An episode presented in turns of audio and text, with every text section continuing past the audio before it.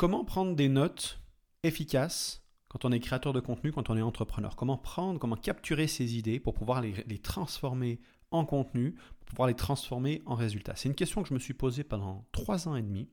J'ai essayé beaucoup de logiciels différents comme Notion, Rome, euh, Obsidian, il y en a, plein d'autres encore sur la prise de notes, notamment la prise de notes avec les liens bidirectionnels qui a fait un buzz pendant un certain temps sur le web. Et euh, j'en suis venu à une conclusion, après trois ans et demi de recherche sur euh, la prise de notes, c'est que en tant qu'entrepreneur, en tant que créateur, je déconseille aujourd'hui de prendre des notes, en tout cas des notes traditionnelles. Je vais t'expliquer pourquoi. Je vais te donner une alternative. Et euh, l'objectif, évidemment, c'est de maximiser les informations qu'on consomme pour en bah, pour créer des outputs, c'est-à-dire des contenus ou des actions qui vont nous amener des résultats. Alors, avant de commencer, euh, bienvenue dans l'émission Paradigme. Je m'appelle Damien Pugin et je documente mon parcours de 0 à 1 million annuel sans hypocrisie. tu vas trouver si tu trouves de la valeur, pense à partager l'émission euh, pour que d'autres puissent en profiter. J'analyse les différentes euh, problématiques que rencontrent les entrepreneurs sur le web grâce à mes frameworks et mes modèles mentaux. Et aussi, si tu génères plus de 10 000 euros par mois et que tu me veux à bord pour atteindre le million annuel, tu peux me contacter sur damienp.com.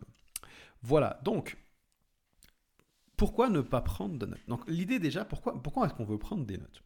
On veut prendre des notes parce qu'il y a énormément d'informations, on lit beaucoup, on entend beaucoup de choses, comme tu étais en train d'écouter ce podcast, et tu te dis, waouh, il y a des idées qui m'intéressent, découvrir une idée dans ce podcast. Et, euh, et du coup, je ne veux pas l'oublier, je veux absolument me souvenir de cette idée pour que le moment où j'en ai besoin, je puisse euh, m'en servir.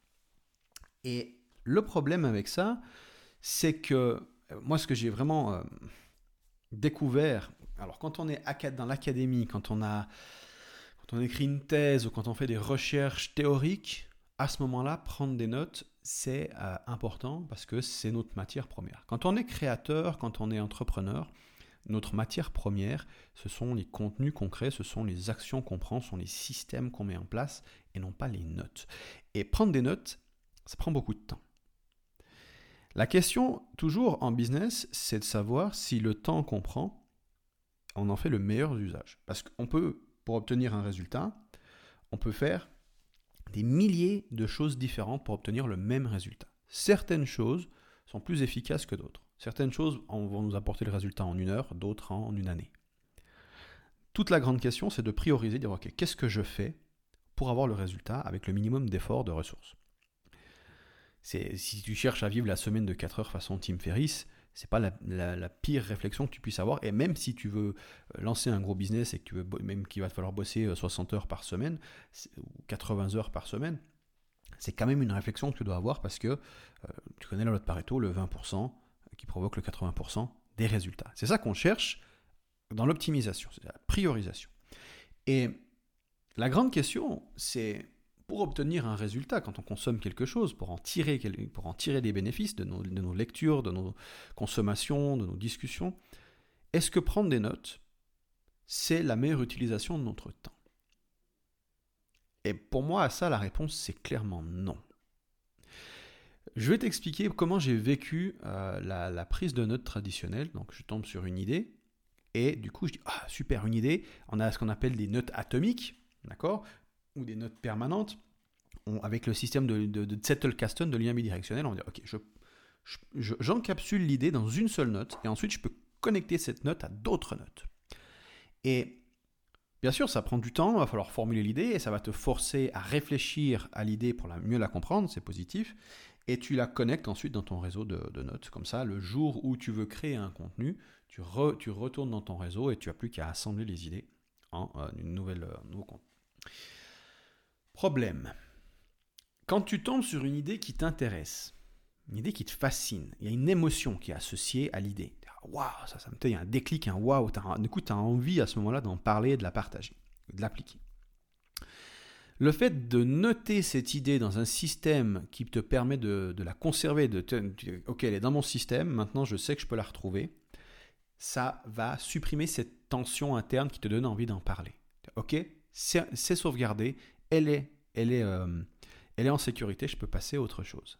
Et ce qui, ce qui s'est passé dans mon quotidien, c'est que je me suis mis à prendre plein de notes. Et, et je tombais sur euh, des super idées. Je me disais, ok, comment, comment je peux connecter ça à mes notes existantes dans mon système? Et les notes sont devenues ma matière première. Le problème, c'est qu'on ne gagne pas sa vie en créant des notes. On gagne sa vie en créant des contenus, en délivrant des résultats. D'accord? Donc, pour un académicien qui, lui, gagne sa vie en, théorisant, en, amenant des théories, lui, il va utiliser ses notes comme matière première. Dans notre cas de figure, le problème, c'est qu'on pourrait se dire, ok, mais après, une fois que j'ai pris ces notes, c'est beaucoup plus facile de créer un contenu. Alors déjà, ça va te prendre beaucoup plus de temps de prendre toutes ces notes séparément. La plupart des notes, tu n'y reviendras pas. 80% des notes sont du temps perdu. Donc la question quand tu crées une note, est-ce qu'elle va te servir oui ou non? Déjà, c'est difficile à répondre à cette question. Et ensuite, quand on est créateur de contenu, je ne sais pas si tu t'es rendu compte, parce qu'il y a cette idée de, ok, je me balade dans mon système, je vais avoir plein d'idées, et, euh, donc du coup, je vais pouvoir connecter ces idées et créer du contenu. Personnellement, je sais pas toi, mais moi, les idées, je les ai pas devant mon ordinateur. Je les ai sous la douche, je les ai quand je me balade, quand je fais du sport, quand je discute avec des gens. Et c'est aussi là où j'ai plaisir à traiter ces idées. Et je me suis rendu compte, alors ça c'est peut-être plus personnel, mais que si je dois, si je dois gérer toutes ces idées, j'ai une sorte de pression de, avant de pouvoir en parler, il faut que je puisse mettre mes idées dans mon système. Et une fois que mes idées sont dans mon système, le système sera toujours incomplet pour créer un contenu, donc je dois créer des nouvelles notes. Donc ça me rajoute beaucoup de charges de travail avant de pouvoir exporter un contenu. Et donc, ça me casse aussi la joie de créer du contenu. Tu vois, par exemple, ce podcast que je suis en train de te faire là, je le fais absolument de tête. J'ai dit, ok, j'ai envie de parler des notes, je vais parler des notes, j'ai pas de structure, rien, on discute ensemble. Et, et le problème là, c'est que, bah, comment, euh, tu vois, je veux dire, ce système de notes, moi j'en ai passé des heures et des heures et des heures et des heures, et j'essaie de supprimer le temps que ça me prenait à prendre des notes, et, et j'ai pas réussi à rendre ça vraiment efficace. Donc la grande question, c'est si je prends pas de notes, comment je gère l'information? Je vais t'expliquer rapidement comment je fais. J'aurai l'occasion d'aller plus en détail dans des mini-formations gratuites. Pour moi, ce qui est important, quand je consomme une idée, déjà, déjà il, y a, une notion de, standard, de filtre. Sur tout ce que je lis, je ne peux pas tout implémenter. Parce qu'encore, comme je disais avant, le 80-20, on, veut seulement implémenter ce qui va nous fournir le plus de résultats avec le moins d'efforts. On ne veut pas implémenter tout ce qui peut nous fournir des résultats, seulement le meilleur. D'accord? Il faut vraiment sortir de cette idée de vouloir être exhaustif et rentrer dans cette idée d'être pertinent. Ok, je peux faire mille trucs et on ne peut pas tout faire. Donc, qu'est-ce que je peux faire pour avoir ce résultat qui, selon moi, est le plus efficace dans mon contexte? Et donc, quand je consomme un bouquin, quelles sont les idées que je veux intégrer maintenant? Ce que je fais, si tu veux, quand je lis, j'ai quand même un système de capture, mais capture minimaliste. Donc j'ai un outil qui s'appelle Reader de Redwise. C'est pour moi le, c'est un Reddit Letter. Il y a Instapaper et Pocket comme concurrents, mais pour moi Reader c'est vraiment le meilleur du marché. Il est connecté à Redwise et Redwise est connecté à mon Obsidian. Et donc quand je lis, si je tombe sur une idée intéressante, je fais un highlight, je surligne. Et du coup, ces surlignages sont automatiquement importés dans une note du même nom que l'ouvrage dans, euh, dans Obsidian, et donc du coup, je peux m'en servir. D'accord? Et ces idées-là, je vais pouvoir les retrouver simplement en faisant une recherche. Donc ça arrive dans une inbox, je relis les highlights que j'ai pris quelques jours plus tard et je, mets en gras les passages intéressants, mais basiquement ça s'arrête là, donc c'est relativement vite traité. Si c'est un livre plus long et qu'il y a vraiment des idées intéressantes, je vais passer plus de temps dessus, et à ce moment-là, je vais extraire les idées. Et je vais les extraire, non pas en notes, mais soit je vais en créer des contenus, si c'est un truc que je veux vraiment retenir et que je veux vraiment apprendre, je vais l'expliquer, utiliser la technique de Feynman, et je vais en faire un contenu immédiatement que je vais partager avec mon audience. Comme ça, je crée quelque chose directement pour mon audience. Et si c'est quelque chose que je veux vraiment intégrer à un niveau euh, pratique, à ce moment-là, je le passe en framework ou en checklist. Je dis, ok, cette idée-là, intéressante, concrètement, comment elle s'applique? Ok, elle va s'appliquer dans, dans, le privé, dans le pro, à quel endroit? Ok, ici. Il y a des idées qui sont très tactiques, qui s'appliquent à un endroit en particulier. Il y a des idées qui sont plus des principes que, qui peuvent. c'est un principe, c'est plus abstrait. Donc, en pratique, comment on applique le principe Du coup, tu vas passer en revue les différents domaines de ta vie et voir comment tu peux implémenter ce principe ou ce modèle mental dans les domaines de ta vie. Donc, du coup, tu réfléchis en pratique comment tu peux l'intégrer à ton quotidien et tu l'intègres. Et ce qui est vraiment intéressant avec cette approche, je te disais avant, est-ce que prendre des notes, c'est la manière la plus efficiente d'apprendre? Non. Euh, la manière la plus efficiente d'apprendre, c'est de mettre en pratique ce que tu euh, découvres. Donc quand tu tombes sur un principe, je te donne par exemple le principe de prééminence de J. Abraham, servir au lieu de vendre. Comment j'applique ça dans ma vie perso, dans ma vie pro, à tous les domaines, dans tous les domaines de ma vie, comment j'applique ça pour générer de la réciprocité? Et, donc du coup, tu, tu, dis, OK, quand je crée des offres, comment je peux faire ça? Quand euh, je crée mes produits, comment je peux faire ça? Dans chacune de mes communications, comment je peux faire ça? Euh, Avec les gens, euh, quand, quand je suis en soirée, comment je peux faire ça? Etc. etc. etc. Et donc, tu réfléchis, tu mets ça en place. Ça va te donner des nouvelles idées de contenu que tu peux créer d'ailleurs. Tu peux créer des contenus d'accord aussi. Et, tu l'implémentes immédiatement. Donc on ne cherche plus à créer des notes, on cherche à bricoler avec les idées. Le mot bricoler, j'aime bien parce que j'ai une idée, comment je peux l'implémenter dans mon quotidien? Maintenant, là, tout de suite. Et si je ne peux pas, bah, elle reste dans mes notes, mes highlights, ok, ça c'est une idée intéressante. Je mets deux, trois mots-clés dans, la note euh, du style, je sais pas, euh, création d'offres, euh, persuasion, communication, deux, trois mots-clés. Comme ça, quand je fais une recherche, je peux retrouver les différentes notes qui contiennent des idées. Et j'ai qu'à rescanner le document et ce que j'ai mis en gras, ben, c'est ce qui était le plus intéressant dans, ces highlights. Et, voilà. Mais je ne fais pas de prise de notes à proprement parler. Moi, je, fais de la prise d'action. D'accord? Et ça, c'est vraiment pour moi le système le plus efficient que je connaisse. Et c'est aussi beaucoup plus fun parce que d'un coup, dès que tu as une idée, tu n'es pas cette contrainte de devoir connecter des notes ou quoi que ce soit. Non, c'est j'ai une idée, je l'exprime de manière créative. Parce que tu sais, c'est vraiment une, c'est vraiment une, quand on crée du contenu, on est plus dans de la créativité que dans de la, de l'analyse. D'accord? L'analyse, c'est connecté comme des Lego pour créer une tour, alors que nous, on est plus dans une manière holistique de, on sent d'abord l'ensemble de l'idée qu'on veut faire passer. D'ailleurs, on veut pas mettre trop d'idées dans notre contenu, on veut mettre une idée centrale, faire passer cette idée centrale. Voilà. Et le fait d'avoir plein de notes, ça va, ça va avoir tendance à, à créer plus de bruit qu'autre chose. Et euh, notamment, euh, en parlant de bruit, vois ton système de notes comme une capacité à capturer plus de bruit. Ça, c'est un truc que j'ai aussi appris. J'ai dû lâcher prise sur la, prise de notes, mais capturer du bruit. C'est-à-dire que il y a très peu d'infos qui sont vraiment utiles. La plupart sont inutiles. Et avoir un système pour capturer ça, ça te, permet d'augmenter le risque de capturer des choses inutiles. On a naturellement dans notre cerveau un filtre de science. C'est-à-dire que notre cerveau, il va savoir naturellement qu'est-ce qui est important pour lui et qu'est-ce qui est secondaire. Quand tu tombes sur une info, par exemple, si tu es passionné par un truc, je sais pas, tu es passionné de guitare, dès que tu entends un truc, je sais pas, tu pas à faire tel accord en guitare, d'un coup tu tombes sur une information qui t'explique exactement ton problème et pourquoi tu n'y arrives pas et comment faire à la place. Tac, ton cerveau dit ça, il faut que je le retienne. Quand tu arrives dans ta guitare, la première chose à laquelle tu penses, c'est ok, il faut que j'applique ça. Par contre, si on te parle d'un truc qui n'a rien à voir, D'accord C'est ce qu'on appelle la mémoire sélective. Tout le monde a ça, en fait. Euh, et, ce filtre de science, il est très très puissant. Ton travail, c'est surtout de clarifier tes objectifs et tes problèmes.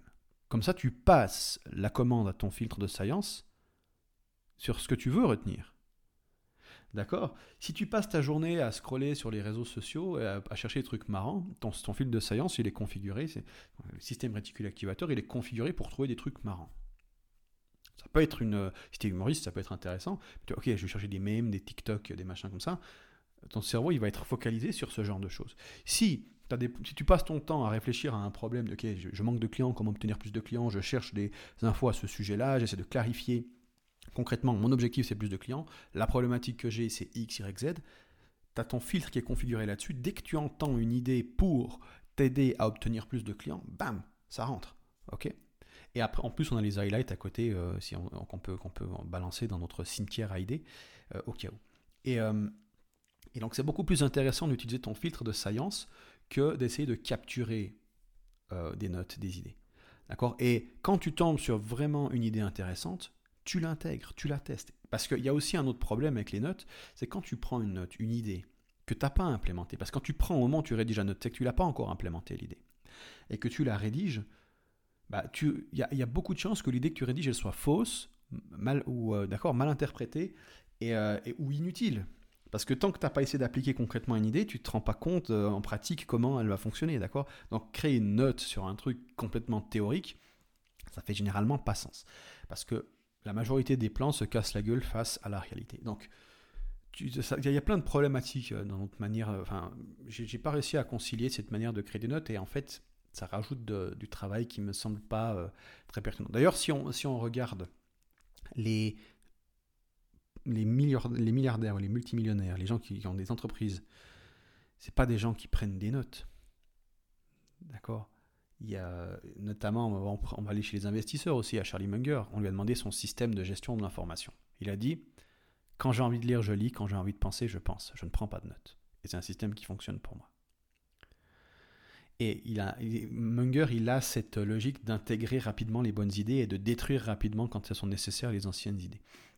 Et, et c'est ça, c'est ça qui est important, c'est de dire ok, qu'est-ce, quelles sont les, les quelques idées là que, que, que, je peux intégrer là maintenant et je l'intègre et je passe à l'action tout de suite. Et le, un bon entrepreneur, c'est un entrepreneur qui réduit le temps entre l'idée, l'idée c'est une opportunité, d'accord? Il réduit le temps entre l'opportunité et l'implémentation. Si il tombe, je sais pas, moi si je trouve, tombe sur une idée, ou peu importe l'opportunité, qui me semble être donc une opportunité de croissance énorme, je ne vais pas la prendre des notes et dire ok je reviendrai plus tard. Non, ce truc-là, ça me semble être le truc le plus important. Je viens de comprendre un truc, je viens de découvrir un truc ici et là maintenant, qui peut potentiellement me faire atteindre mon objectif beaucoup plus vite. Qu'est-ce que j'ai de mieux à foutre que d'intégrer ce truc-là tout de suite? Alors c'est relativement rare. Le truc c'est que encore une fois, c'est une question de standard, d'opportunité, parce que des opportunités, il y en a plein.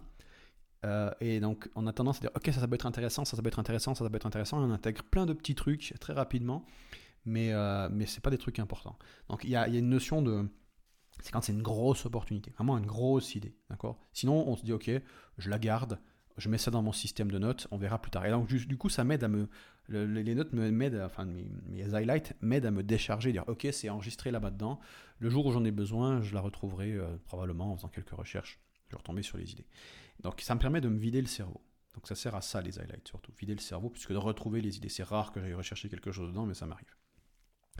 Par contre, dès que je vraiment quelque chose de, qui me semble vraiment euh, ultra euh, pertinent, c'est vraiment, tu vois, j'ai clarifié mon objectif, j'ai clarifié mon problème, et j'ai l'opportunité, un truc de taré qui me permet de résoudre potentiellement ce problème très rapidement.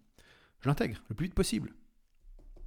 D'accord C'est ça, c'est la majorité des opportunités dans le cimetière, et de temps en temps une grosse opportunité, ça c'est à intégrer tout de suite. Bam. Si tu rajoutes de la prise de notes et machin, tu vas te rajouter tout un, des étapes intermédiaires entre l'opportunité et l'action.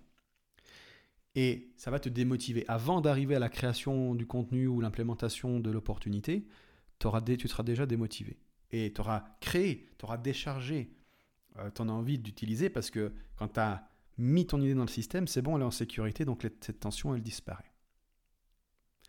Voilà, donc moi je ne recommande pas de, de, de, prendre des notes. prends les highlights, et derrière, mets en place des systèmes, tu crées des checklists. Euh, quand j'ai des... Alors, un truc qui est très intéressant, c'est qu'on a nos connaissances implicites, des choses qui sont intuitives. L'intuition, c'est développé par l'expertise, d'accord? On, utilise, on a une manière de penser, de faire qui, représente nos compétences, ce sont des modèles mentaux qui sont implicites. Donc, on ne peut pas les transférer. C'est à force de pratique. Donc ça, c'est notre habitude de travail, notre compétence. Maintenant, on a des modèles explicites qui seront là pour nous rappeler d'utiliser les modèles implicites. Donc c'est là où tu mets en place des frameworks qui te permettent de dire ah ouais attends je dois utiliser ça ou ça. tu peux avoir la matrice d'Eisenhower, c'est un framework euh, urgent important et donc, du coup, ça juste de mettre cette matrice en face de toi, ça te permet de mieux prioriser. Donc, on a des, on peut avoir un modèle mental, comme par exemple le coût d'opportunité. C'est un modèle mental dont on discute depuis ce début de ce podcast. Donc, est-ce que prendre des notes, quel est le coût d'opportunité de prendre des notes? C'est-à-dire que mieux vaut essayer d'intégrer l'idée en concret plutôt que de, de, rédiger une note autour de cette idée, parce qu'on va mieux comprendre l'idée en essayant de l'intégrer qu'en essayant de rédiger autour de cette idée. D'accord? Et si on n'arrive pas à l'intégrer, c'est qu'elle n'est pas vraiment pratique, c'est qu'elle n'est pas vraiment utile.